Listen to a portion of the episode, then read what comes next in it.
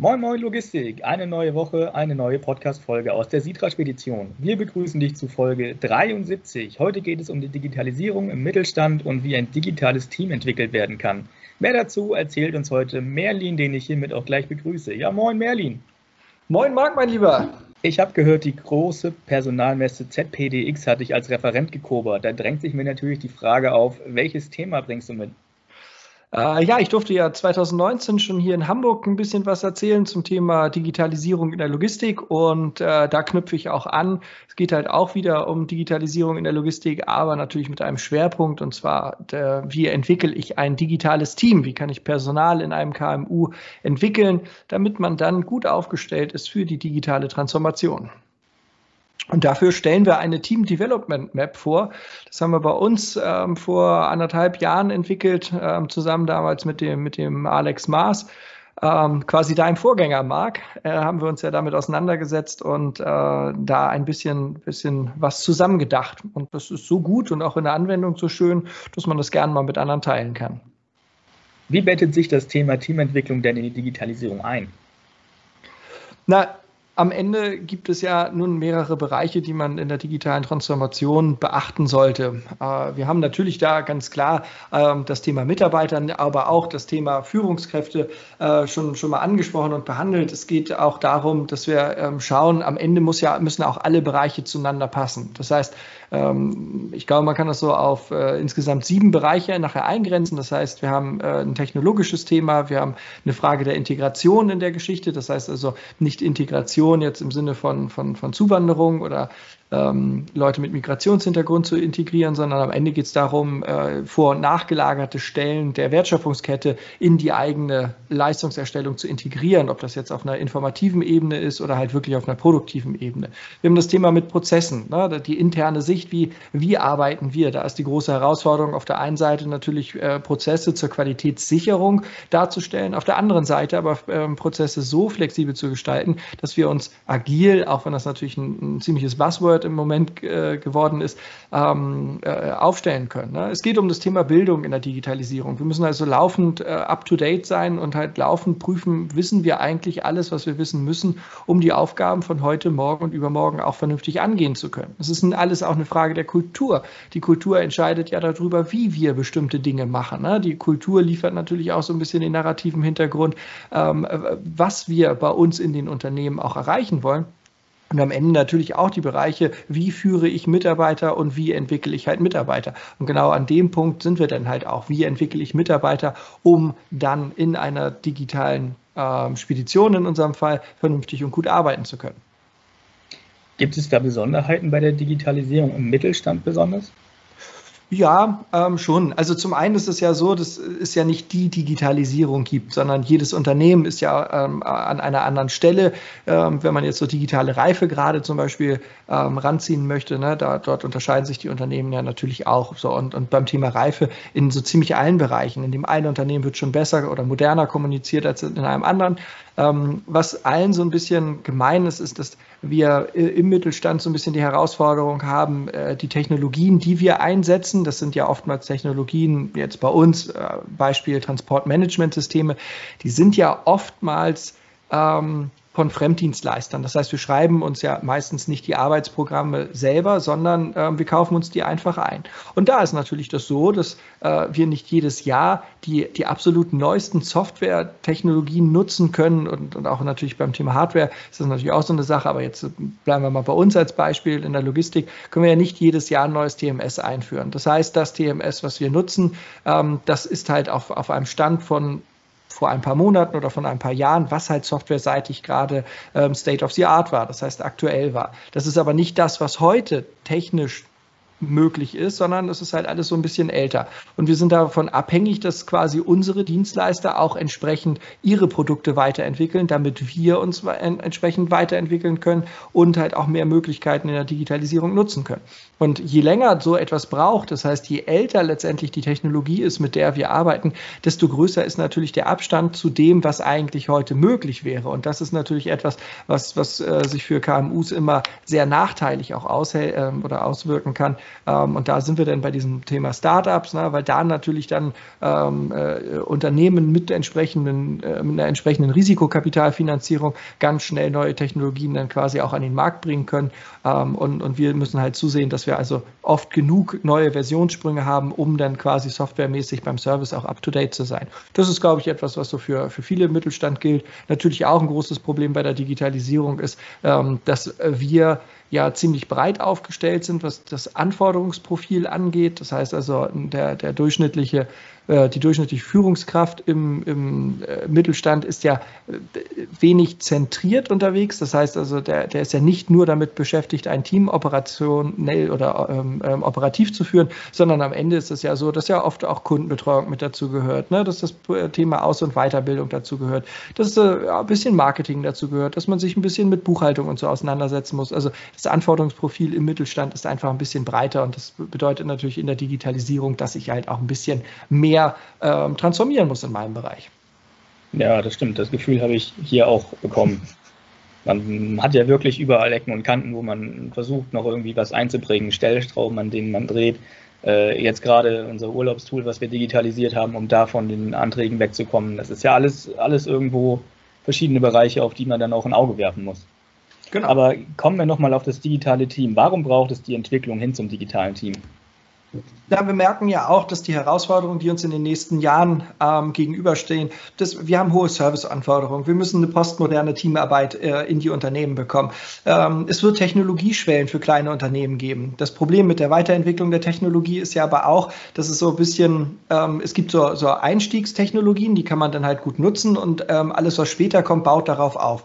Ähm, ein Beispiel, wenn dein TMS nicht in der Lage ist, sich zu vernetzen, wie willst du dann beim Thema Blockchain ähm, äh, aktiv werden, wenn, wenn du, wenn dein TMS das nicht, nicht selbst kann. Also ne, da muss man dann halt schauen. Ne? Ähm, äh, und das wird sich ja noch weiterentwickeln. Also Blockchain ist ja jetzt, steht ja zum Beispiel als Technologie noch relativ am Anfang, auch wenn das im, im Gartner Hype-Cycle schon, schon wieder ausgefasst wurde. Ähm, aber erst jetzt merken wir ja so langsam, wo kann man das überall anwenden.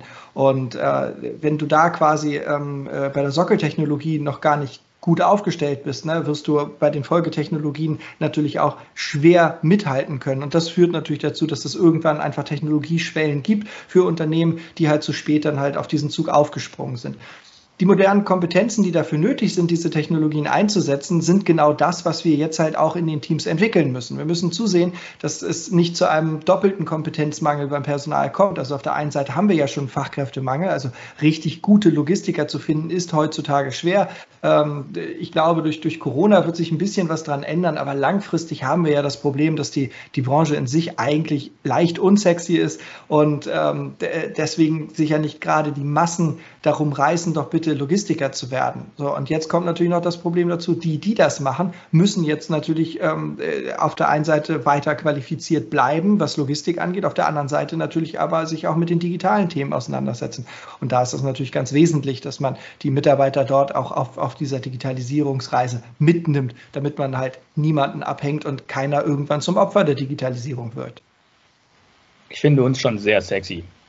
Ja, na, wir, ja, aber äh, die Branche an sich ja auch. Wir haben da ja doch nur ein großes Kommunikationsproblem. Im Prinzip ist es doch super, wenn du jungen Leuten erzählst, pass mal auf, da gibt es eine Branche, da hast du ganz viel mit anderen Menschen zu tun, du kannst dich richtig toll connecten, ähm, du kriegst spannende Dinge aus der ganzen Wirtschaft mit, ähm, du, du lernst so viel über den Hintergrund ähm, äh, der, der Wirtschaft und äh, am Ende kannst du so eigenständig arbeiten. Es geht darum, dass du dich dort verwirklichen kannst, du kannst Lösungen, ähm, du musst sogar jeden Tag Lösungen finden für immer wieder anders geartete Probleme. Ähm, und äh, das ist an sich total cool. Sehr abwechslungsreich, sehr fordernd. Ne? Also das ist super. Da würden die meisten Jugendliche sagen, ja, das ist ja total gut. Und dann kommst du und sagst, ja, geht um die Logistik. Und dann, oh, nö, ja. Mm, äh. Und dann, dann sind natürlich diese Vorurteile da. Ne? Ja, ist, ist schlecht bezahlt, der Umgang miteinander ist rau, äh, die Arbeitsumfelder sind antiquiert und so weiter und so fort. Und die stimmen ja in vielen Fällen. Nicht immer, aber in vielen Fällen. Und dann hat man natürlich ganz schnell so eine Meinung über die Logistik, die ja nur auch nicht immer richtig ist. Da bin ich ja froh, dass wir das Gegenbeispiel sind. das stimmt, ja. äh, unsere Arbeitswelt erleben wir immer im Kontext verschiedener Einflüsse, die wir ja auch gerade schon ein bisschen angeschnitten haben. Äh, wie sehen die im Moment aus? Worauf müssen wir uns einstellen? Ja, ich glaube, also äh, Kontext ist ja immer das, vor, vor dem Hintergrund läuft unsere Digitalisierung und vor diesem Hintergrund läuft ja auch irgendwie unser Arbeitsleben ab. Ne? Wir haben da zum einen mal den Markt so und das ist natürlich in der Logistik so, ähm, dass im Prinzip die meisten doch relativ leicht austauschbar sind. Also die, die, die, die Ware von A nach B zu befördern, das ist ja heutzutage kaum noch ein Hindernis ähm, und, und da muss man natürlich schauen, ne? Äh, die, die Dienstleistung, die man selbst anbietet, die sollen nicht so leicht austauschbar sein. Da muss man halt dran arbeiten, dass das, was man halt macht, diese, diese Kernfunktion, äh, ich organisiere den Transport von A nach B, so anreichert und so mit sinnvollem Nutzen erfüllt, ähm, dass es ganz schwierig ist, das dann zu kopieren oder ähm, halt auszutauschen. Das ist halt ganz wesentlich. Und dann kommt natürlich noch der Wettbewerb hinzu. Also auf der einen Seite der Markt, ne, austauschbare Güter, auf der anderen Seite natürlich auch der Wettbewerb. Ähm, da ist es natürlich spannend jetzt zu sehen, wie entwickelt sich das weiter. Ne? Also geht, geht, geht es in eine Richtung äh, ähm, Plattform, Plattformökonomie, ähm, äh, werden Startups da irgendwie den Ton angeben? Ne? All das werden wir in den nächsten Jahren halt erfahren. Ich hoffe natürlich nicht, weil am Ende ist es ja so, ähm, die, die einzigen, die Spaß auf einer Plattform haben, sind die Plattformen und sind die Eigentümer der Plattform. Ähm, das bestes Beispiel jetzt im Handel, Handelsblatt wieder gewesen, ähm, dass äh, der Großteil der, der äh, Verkäufer auf, auf Amazon ähm, im Höchstgrade unzufrieden ist, wie die Plattform mit denen umgeht. Aber die haben keine Möglichkeit, irgendetwas zu tun. Die sind in einer Art Geiselhaft da. Äh, der Artikel lohnt sich, war jetzt letzte Woche drin. Kann man sich gut mal durchlesen. Das zeigt nämlich, wie, wie gefährlich diese Plattformen nachher für das Wirtschaftssystem eigentlich auch sind. Dann haben wir den demografischen Wandel. Auch der betrifft uns natürlich. Wir haben eine junge Generation von Kolleginnen und Kollegen, die ja ganz anders im, in der Arbeitswelt unterwegs sind. Es wird mehr nach Sinnhaftigkeit gesucht, es wird mehr nach Flexibilität gesucht. Ähm, das, was früher in der, in, der, in der Logistik galt, so ein bisschen auch die Selbstaufopferung und so, das ist alles ein bisschen weniger geworden. Und wir haben auch das Problem, dass sich jetzt Platzhirsche, die halt logistisch Jahrzehnte Erfahrung haben, auf einmal mit jungen Leuten konfrontiert sind, die logistisch noch nicht die große Erfahrung haben, die aber deutlich digital affiner sind. Und so gibt es jetzt quasi auf zwei Ebenen dort Platzhirsche und das muss man natürlich auch irgendwie ähm, in, in seine Personalführung integrieren und dem halt auch gerecht werden. Fachkräftemangel habe ich eben auch schon angesprochen, ist natürlich auch so etwas, ähm, dass das auch ganz wesentlich ist, ähm, neu zu äh, definieren, was gehört eigentlich zum, zum Fachwissen eines Disponenten heute dazu. Nicht, wie war das vor 10 oder 15 Jahren, wie es in den Berufsbildern immer noch drinsteht, sondern wie ist es denn aktuell eigentlich? Und natürlich am Ende gehört zum Kontext auch immer die Organisation. Jedes Unternehmen hat ja auch eine Vision oder eine Mission ähm, und möchte die halt auch irgendwie erfüllen und daraus leiten sich natürlich auch Anforderungen an das das Team ab. Und das ist so der Kontext, vor dem im Großen und Ganzen eigentlich die, die Arbeitswelten in unseren Teams und auch unsere Arbeitswelt nachher geschehen. Wenn man keine Fachkräfte findet, muss man sich eben welche bauen. Welche Ansätze zur Personalentwicklung gibt es denn? Genau, und da sind wir ja mit der Team Development Map äh, in, in diese Nische einfach vorgedrungen, weil wir ja festgestellt haben, okay, ähm, wir, wir haben das, dass wir ähm, im Mittelstand ganz oft und nicht nur bei uns, äh, sondern äh, haben wir ja Führungskräfte, äh, die, die selten eine, eine formale Ausbildung dafür erhalten haben. Also ich habe zwar studiert, aber ich wurde ja nie zu einer richtigen Führungskraft in dem Sinne ausgebildet, sondern das geschah irgendwie autodidaktisch bis zu einem Niveau, wie es jetzt halt einfach ist. Und so geht, geht es halt den meisten Führungskräften. Ne? Oftmals ist es ja so, dass derjenige Teamleiter wird, der irgendwie am längsten da ist oder so. Ne? Da, da kann man ja eine Meinung zu haben. Das ist natürlich nicht immer das Sinnvollste. Ähm, aber am, am, am Ende ist es ja so, dass wir dann halt schon merken, okay, das ist ein anderer Beruf, Menschen zu führen oder Menschen zu entwickeln. Ähm, und nur weil man guter Disponent war, bedeutet das nicht, dass man auch ein guter Teamleiter sein kann oder wird. Und deswegen braucht man dort irgendwie ein Mittel, um, um Personal trotzdem entwickeln zu können. Und da haben wir uns die Team Development Map ausgedacht. Ähm, da ist es halt so, dass wir überlegt haben, okay, was sind eigentlich so Kernelemente? Ne? Worum geht es eigentlich in einem modernen Team, das, das sich äh, auf, auf die Digitalisierung Digitalisierung einstellt. Und ähm, da war es dann halt für uns so, klar, es geht erstmal um eine persönliche Entwicklung. Das heißt, du hast irgendwie so einen Ich-Bereich, der gefüllt werden muss mit bestimmten Kompetenzen, der, die weiterentwickelt werden wollen. Du hast aber im Gegenzug natürlich auch einen Wir-Bereich, weil es gibt natürlich Dinge, die kannst du bei jedem Mitarbeiter einzeln entwickeln. Es gibt aber auch Dinge, die kannst du nur im Team machen. Also ähm, das Thema Kultur. Kultur kann, glaube ich, nicht entstehen, wenn ein Mensch Kultur entwickelt. Das ist dann irgendwie so eine, so eine eigene äh, eine, eine Ich-Bezogenheit auf die Welt. So etwas gibt es sicherlich, aber Kultur entsteht ja in sozialen Gruppen. Äh, dann haben wir natürlich in der Digitalisierung ein großes Thema mit der Technik. Technik ist natürlich auch etwas, was Digitalisierung antreibt und auch da müssen wir natürlich weitere Kompetenzen aufbauen. Und am Ende ist natürlich auch, und das ist ja genau auch das, was wir mit dem Umfeld auch so ein bisschen angeschnitten haben, ist es ja auch das Umfeld, was unsere Arbeit irgendwie so ein bisschen ausmacht. Und da, da geht es ja gar nicht nur darum, dass man jetzt halt sagt, okay, ähm, schaffen wir Räume virtuell oder physisch, um halt zu äh, interagieren oder ähm, wie sind eigentlich unsere Netzwerk- und Systemgrenzen? Müssen wir das vielleicht neu definieren? Früher war das ganz klar. Das sind die Unternehmen und an der Unternehmensgrenze war halt auch das eigene System zu Ende. Ist das heute eigentlich noch so? Oder äh, haben wir über die Fahrer-App nicht unsere Systemgrenzen schon, schon längst aufgeweicht ähm, und deutlich flexibler gestaltet? Ne? Und auch da muss man natürlich dann entsprechend schulen. Wie genau sieht denn so eine Karte, so eine Team Development Map aus? Wie muss man sich das vorstellen? Äh, zum einen haben wir das, glaube ich, letzte Woche bei Facebook gepostet und bei LinkedIn und äh, auch bei Instagram. Ähm, da bist du ja immer so klasse hinterher. Ähm, nein, und zum anderen muss man sich das quasi vor, so vorstellen, dass zu diesen Kernkompetenzen, die ich eben angerissen habe, also ich, wir, das Umfeld und die Technik, immer dann natürlich die, die, die einzelnen Unterkompetenzen dazugehören, zum Beispiel beim Thema Ich, geht es natürlich um Informativität. Das ist halt so ein, so ein, so ein Kunstwort geschaffen aus Information und Aktivität. Also ähm, wie, wie fähig bin ich, mir relevante Informationen zu holen und diese zu bewerten, wer könnte die noch gebrauchen. Also da ist halt wieder so das, das, das Thema, kann ich mir eigene Informationen generieren, kann ich die verarbeiten und daraus Wissen generieren und kann ich meine Mitarbeiter, meine Kolleginnen und Kollegen damit halt auch äh, versorgen, weil ich weiß, wenn das für mich wichtig ist, dann wird das vielleicht auch für den Kollegen am Schreibtisch nebenan relevant sein. Ne?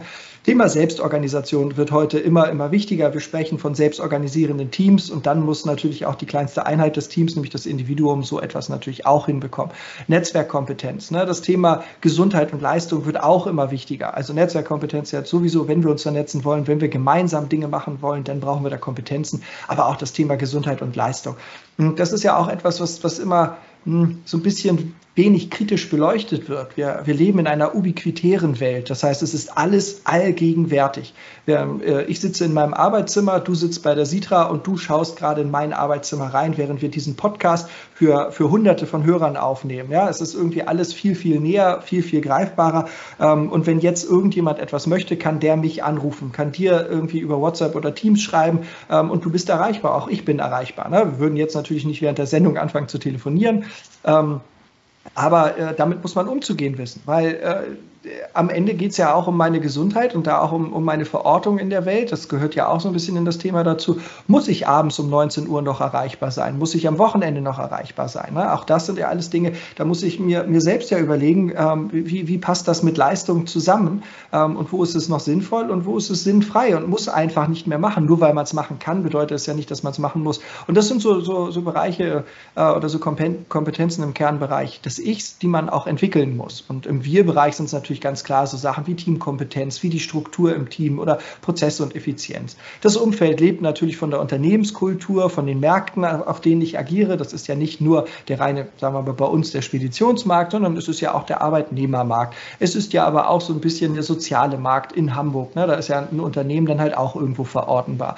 Oder ähm, wie schaut es halt aus? Na, haben wir überhaupt, wie ich es eben schon sagte, die entsprechenden Räume, um halt auch äh, in die Interaktion starten zu können? Das ist ja ganz toll, wenn ich mit Kunden sprechen möchte. Aber habe ich denn noch Möglichkeiten dafür, ähm, äh, mit denen in Interaktion zu kommen? Gibt es die Möglichkeit über unser Live-Portal zum Beispiel oder ähm, äh, über gemeinsame Teamsitzungen oder, oder, oder? Das muss man natürlich auch immer kritisch bewerten und halt auch dort möglich machen. Und am Ende auch Technik ist natürlich ein Stück weit selbsterklärend. Ne? Hardware, Software, da geht es natürlich nicht dran vorbei aber generell auch die technischen Kompetenzen. Also es muss ja heute ähm, für, für Mitarbeiter in Anführungsstrichen schon selbstverständlich sein, dass man in vielen Fällen einen eigenen First-Level-User-Support für sich selbst darstellt. Also ähm, äh, aus der Zeit müssten wir langsam mal rauskommen, ähm, dass man wegen jeder Kleinigkeit eigentlich gleich irgendwie den IT-Support einschaltet, sondern ähm, äh, im Prinzip gehört es dazu, so wie das früher halt auch war. Der Lkw-Fahrer konnte natürlich wie selbstverständlich auch kleine Dinge an seinem Lkw selbst reparieren, ne? also selbst mal Diagnosen starten, was ist am, am LKW kaputt gewesen, das war selbstverständlich. Und so wird es in der digitalen Zukunft auch mit, mit Rechner, äh, mit, der, mit den Rechnern und mit der Software halt auch sein, dass ich dort im ersten Step auch alleine erstmal mir helfen können muss. Das äh, wäre auf jeden Fall eine Erleichterung für mich, dann muss ich mich nicht um jeden Krümmelkram kümmern. Wie kann man so eine, so eine Map im Alltag nutzen? Ich meine, es ist ja allumfassend und viele Bereiche, die da äh, integriert werden können. Ja, auf der einen Seite kannst du ähm, ja natürlich die, die nutzen, um, um eine strukturierte Entwicklung deines Teams oder deiner Teams vorzunehmen. Äh, da ist immer die Frage, bevor man irgendwo losläuft, sollte man immer wissen, wo man überhaupt hin will. Und wenn wir uns das jetzt mal äh, anschauen, wo wollen wir denn eigentlich mit den, mit den Teams hin? Wo sollen sich Mitarbeiter und, und Organisationseinheiten hinentwickeln? Dann muss man ja sagen, okay, wenn ich die ganzen Anforderungen der digitalen Welt irgendwie mal so über, übereinander lege und mal überschaue, wie, wie könnte man das irgendwie am besten oder wie könnte man diesen Anforderungen am besten begegnen, dann landen wir dabei, dass wir eigentlich ein wandelbares Team brauchen. Wir brauchen also ein Team, was sich halt auf diese VUCA-Welt einstellt. Ne? Also VUCA ist ja so ein bisschen ähm, auch so ein, so, ein, so ein, Akronym geworden für, ähm, äh, für den aktuellen Zeitgeist. Das heißt, es ist volatil. Ne? Wir können also äh, die, die Veränderungen nur ganz schwer vorhersehen ähm, und, und, und äh, stetig ist, ist eigentlich ein Fremdwort gewesen. Es ist unsicher. Wir wissen gar nicht, was so passiert. Es ist komplex. Ne? Also wir kommen aus dem äh, Stand des Komplizierten heraus ins Komplexe, wo bestimmte Regeln schon gar nicht mehr gelten. Also nur weil das heute so ist, bedeutet das nicht, dass es morgen genauso ist. Es kann halt auch anders sein. Und ähm, am Ende ist, ist sie mehrdeutiger. Ne? Also diese Ambiguität, was ja auch so ein, so ein, so ein wunderbares Wort ist, ähm, äh, Mehrdeutigkeit. Also ist das gut oder ist das schlecht? Ja, beides. Also ja, ist Digitalisierung gut oder schlecht? Nee, eigentlich beides. Es wird viel auf den Kopf gestellt, vieles wird verbessert, aber wir sehen es ja auch gerade an dieser Plattformwirtschaft, da, da kommt auch eine ganze Menge Mist mit, wo man sich halt fragen muss, ob man das denn überhaupt haben will. Ja, es ist toll, wenn wir bei Amazon Dinge bestellen und die am nächsten Tag teilweise ja sogar schon Zeit, also tagesgleich äh, zugestellt werden. Das ist an sich ja eine tolle Sache. Aber die Arbeitsbedingungen, die damit einhergehen, die Ausbeutung der Marktteilnehmer, ähm, die Manipulation des Marktes und so weiter, steht ja natürlich dem entgegen. Und da muss man sich als Gesellschaft und auch jeder Einzelne von uns als Marktteilnehmer äh, auch irgendwie irgendwann mal entscheiden, möchten wir das? Das ist ja nicht Gott gegeben. Das ist ja auch nichts, was die Natur evolutionär hervorgebracht hat und was jetzt so sein muss, sondern ich entscheide doch, nehme ich das dann für mich an oder nicht. Ähm, äh, aber diese Mehrdeutigkeiten, denen, müssen wir halt einfach äh, begegnen. Wir haben das Problem, wir wollen ähm, äh, aus, dem, aus dem Mindset von, ja, ich muss ja irgendwie mit Änderungen klarkommen, äh, ich muss hin äh, dazu kommen, dass ich sage, nein, ich möchte die Transformation vorantreiben, weil ich habe für mich erkannt, das ist super, wenn ich meine eigene Arbeitswelt mitbestimmen kann. Äh, wir haben das Problem, dass in vielen mittelständischen Unternehmen unklare Prozesse herrschen und wir wollen systematische Verbesserungen von Arbeitsabläufen. Also nicht nur, dass es Prozesse gibt, die festgeschrieben sind, sondern die sollen sich bitte auch noch kontinuierlich verbessern.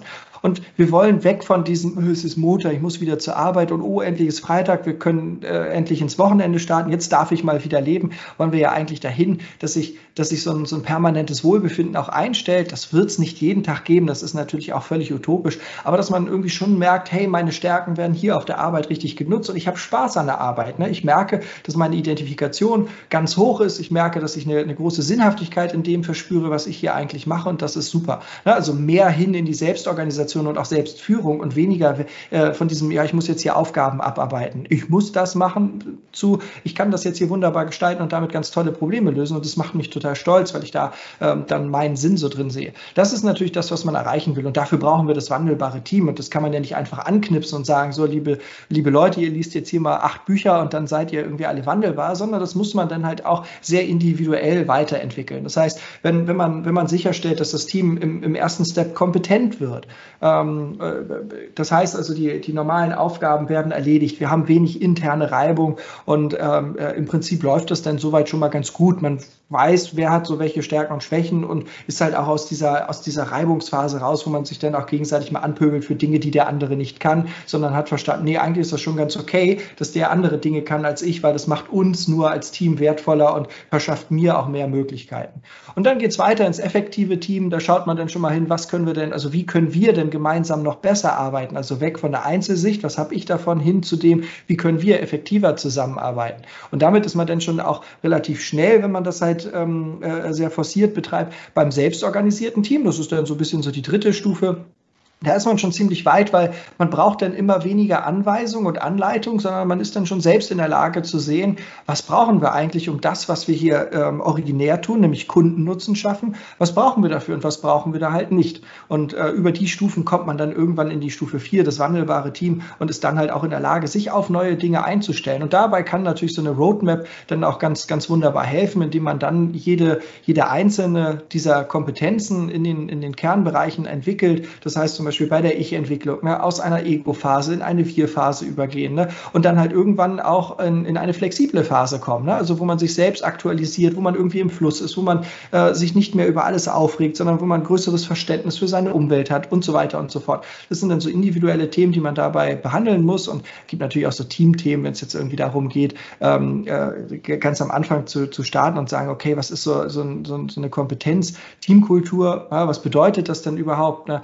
Ähm, also das gemeinsame, dieses gemeinsame sich unterstützen und, und auch gemeinsam Erfolge zu, zu erkennen und die dann halt auch zu feiern und natürlich auch, dass man sich gegenseitig einfach so ein paar Wissenslücken füllt. Also das ist ja auch etwas, was man ähm, oftmals schon automatisch durchmacht. Äh, Björn und ich hatten ja nun auch unsere Sturm- und Drangzeit am Anfang, wo wir, wir sind ja völlige Antipole. Ne? Also in so ziemlich allen Bereichen unseres Lebens ähm, äh, folgen wir dort sehr gegensätzlichen Ansätzen. Das, was uns halt verbindet, ist der, der gemeinsame Wille, das Unternehmen weiter gestalten ähm, und, und, und, und halt irgendwie damit in die Zukunft zu gehen. Und, und da sind wir dann halt auch so, dass es dort kein Dogma gibt, sondern dass wir dort halt vom Austausch miteinander leben. Aber in allen anderen Sachen sind wir natürlich immer antipo, also sind wir sehr antipolig aufgestellt und es ist für uns gut. Aber es hat auch gedauert, bis wir das gehackt haben, ne, dass Björn bestimmte Fähigkeiten, die ich habe, gar nicht braucht, weil ich habe sie ja, ich kann sie ja fürs Team einsetzen und andersrum genauso. Und mittlerweile bin ich so froh, dass äh, der Kerl an meiner Seite ist, weil der einfach so coole Dinge kann und da Spaß dran hat und da auch mit, mit richtig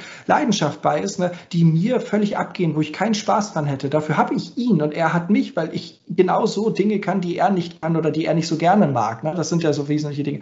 Und da entwickeln sich dann die Teams halt auch entsprechend hin, wenn ich das natürlich über so eine, so eine Roadmap so ein bisschen guide, damit es halt nicht einfach nur davon abhängt. Äh, ich hoffe mal, dass die sich schon in die richtige Richtung entwickeln. Das darf halt nicht so sein.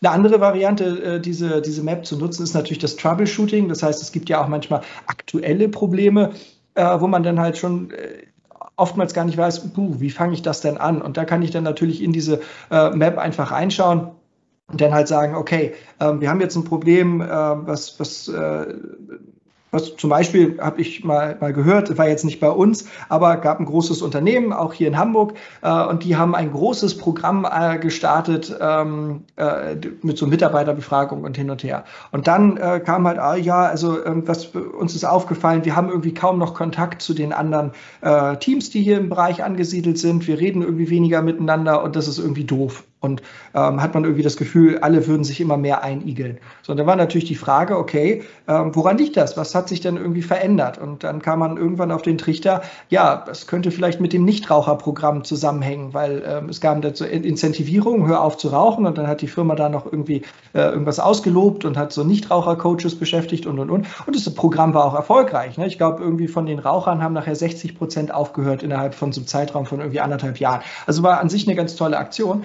Aber was ist denn damit auch weggefallen? Die ganzen informellen Raucherpausen, wo man Leute aus anderen Teams gesehen hat, wo man sich dann vor dem Gebäude getroffen hat und wo man gequatscht hat. Und das fand auf einmal nicht mehr statt. Die Leute sind einfach nicht mehr rauchen gegangen und haben dann weniger miteinander geredet. Und das war ursächlich dafür, dass alle das oder dass viele das Gefühl hatten, irgendwie kriege ich nichts mehr so mit, was bei den anderen passiert. Also solchen, sowas auf der, solchen, solchen äh, Vorkommnissen auf die Spur zu kommen, ist natürlich relativ schwierig. Mit so einer Map ist das relativ einfach, weil man dann halt einfach äh, in den Kernbereichen mal schauen kann, okay, äh, was hat sich denn so verändert? Verändert? Hat sich der Raum virtuell oder physisch verändert? Ja, irgendwie schon. Ne? Also wir, wir haben bestimmte Räume, die nicht mehr genutzt werden, nämlich ähm, einfach der, der Platz vor der Eingangstür, ähm, weil keiner mehr am Aschenbecher steht. Ähm, das ist nur so ein Beispiel. Oder äh, wenn zwischen den Teams kriselt, das passiert ja auch manchmal. Ne? Ein Team ähm, entwickelt sich extrem gut, äh, die, die, machen tolle Zahlen, äh, ein anderes Team äh, hat noch irgendwo so seine Probleme und dann geht das ja manchmal ganz schnell los. Dann haben die irgendwie eine Meinung und denken da gar nicht so lange drüber nach, sondern sagen dann halt, ja, die machen ihren Job nicht, wir sitzen hier immer voll lange und die kommen nicht aus dem, aus dem Quark und so. Und die, in, in der Gegensicht heißt es dann halt immer, ja, guck mal, die Arroganten aus Team A, das kann ja nicht angehen, die glauben auch, sie würden alles besser wissen und, und auf einmal knirscht das dann so ein bisschen. Und dann kann man natürlich auch die, die, die Map irgendwie zur, zu Rate ziehen und dann mal schauen, okay, wo habe ich denn ein Problem? Ne? Äh, beim Thema Teamkompetenzen, beim Thema Unternehmenskultur. Ne? Ist das hilfreich, was da passiert? Nein. Und da haben wir halt auch gesagt, okay, äh, wir brauchen so einen Zyklus, um, um so ein Problem auf, dem, äh, auf die Spur zu kommen. Und deswegen ähm, setzt der sich aus fünf Schritten zusammen. Einmal beobachten, die Führungskraft muss natürlich solche schwachen Signale schon wahrnehmen. Oh, da kommt irgendwie ein Thema hoch. Dann kommunizieren, weil wir wollen natürlich die Teams mitnehmen. Wir wollen halt auf diese Probleme hinweisen, wir wollen sagen, guck mal, das ist aufgefallen, schaut dort mal hin. Und dann muss man gemeinsam reflektieren. Man muss halt überlegen, was ist dort eigentlich passiert, um dann ins Verstehen zu kommen. Ne? Ah, gucke mal, aus den und den Gründen ist das und das passiert, deswegen haben wir so und so reagiert. Und dann kann man im letzten Schritt quasi ins Handeln kommen und dann halt schauen, was kann ich denn eigentlich tun, damit so etwas nicht wieder passiert oder damit die negativen Auswirkungen auch eingefangen werden. Und so kann man halt so eine Team Development Map auf zwei Wege nutzen. Entweder um halt strukturiert Personal zu entwickeln oder zum Troubleshooting, ne, wenn Probleme auftauchen, äh, wo, an welchen Kompetenzen mangelt es? Wo müssen wir quasi nochmal ansetzen? Damit hast du die Vorteile eigentlich schon vorgehoben. äh, wo siehst du die größten Vorteile, um da vielleicht nochmal auf den Punkt zu kommen? Ja, das, das Schöne daran ist, dass es ganz einfach äh, anwendbar ist, weil ähm, letztendlich sprechen wir hier über ähm, äh, anderthalb Dutzend äh, Kompetenzen oder Kompetenzfelder ähm, und äh, es ist so simpel, dass ich mir halt einfach überlegen kann, okay, ähm, wo steht meine äh, Organisation jetzt? Ich kann mir also da äh, jedes beliebige Bewertungssystem für die Kompetenzen ranziehen. Ähm, dann schaue ich mir mein Team an und dann überlege ich mir für jeden Mitarbeiter, wie weit ist der in der Ich-Entwicklung? Schaue mir die Phasen an, so, okay, der ist an der Stelle. Kann das ja dann halt auch irgendwie von eins bis zehn irgendwie beziffern. So. Ähm, Thema Netzwerkkompetenz, ne? wie, wie, wie empfinde ich das denn? Ist der da geeignet, ist der ungeeignet und so weiter? Und habe damit natürlich dann schon so, so eine Art ähm, Reifetopographie ähm, und, und kann dann loslegen, weil ich sehe dann dort, wo die Werte am schlechtesten sind, da muss ich wahrscheinlich am ehesten ähm, oder am meisten machen, je nachdem, welche Sicht einem da lieber ist. Und halt auch beim Troubleshooting ist es halt auch simpel. Ich muss beobachten, ne, was fällt mir auf, ich muss das kommunizieren, reflektieren, verstehen und handeln. Alles ähm, sehr, sehr einfach äh, zu instrumentalisieren und das finde ich ist, ist an, an dieser Map so schön, weil ähm, äh, du musst dort nicht, nicht, nicht irgendwie wochenlange Kurse besuchen oder ähm, dich mit, mit äh, äh, überbordender Literatur versorgen, sondern im Prinzip ist das immer ein guter Fingerzeig, weil wie es nachher umgesetzt ist ne, oder umgesetzt wird, ist ja immer eine Frage, die sehr individuell in den Teams dann auch äh, abgesprochen werden muss, weil zum Beispiel irgendetwas, was jetzt ähm, bei mir für, für Veränderungen im Leben sorgen würde oder äh, Themen, die an, an denen ich arbeiten muss. Ne? Ähm, A, geschieht das doch auf einer komplett anderen Ebene als zum Beispiel jetzt schon bei dir, obwohl wir sehr eng miteinander arbeiten und uns schon in vielen Dingen äh, ziemlich aufeinander eingeschwungen haben, aber trotzdem bräuchtest du ganz andere Themen jetzt als ich und das ist weder besser noch schlechter, ähm, äh, sondern da kommt dann nachher auch zum Tragen, wie gut ist die Führungskraft denn wirklich, um äh, mit diesem Fingerzeig dann halt ähm, auf ihre Leute individuell einzugehen. Ne? Und ähm, das wird aber kein Lehrbuch der Welt irgendwie ersetzen können. Ähm, natürlich muss man sich auch immer fortbilden mit anderen Themen, ne? aber das finde ich das Schöne an der Team Development Map, dass man dort einfach relativ einfach die Schwerpunkte für seine Entwicklung finden kann. Hast du sowas schon mal angewendet? Hast du schon Erfahrung? Ja, ja, also ich selbst gucke da äh, gerne mal rein, um mich inspirieren zu lassen. Ähm, wir haben für äh, einzelne Mitarbeiter so etwas auch schon mal begonnen. Ich möchte eigentlich, dass wir das noch ein bisschen äh, weiter forcieren in diesem Jahr, ähm, dass das deutlich mehr Anwendung findet. Ähm, ich selbst finde es super. Also dieses gerade der, der, äh, fürs Troubleshooting ist das natürlich super, weil man relativ schnell Dinge auch erledigt bekommt, ohne direkt bis in die Handlung vorstoßen zu müssen, weil oftmals ist es ja so, man beobachtet etwas, man kommuniziert das äh, und der Gegenüber sagt, oh Gott, danke, dass du mir Bescheid gesagt hast, das ist mir nicht aufgefallen, stelle ich sofort ab, das ist doof. Ja, also ähm, deswegen finde ich es halt irgendwie als, als, erster, als ersten Ansatz so, so fein.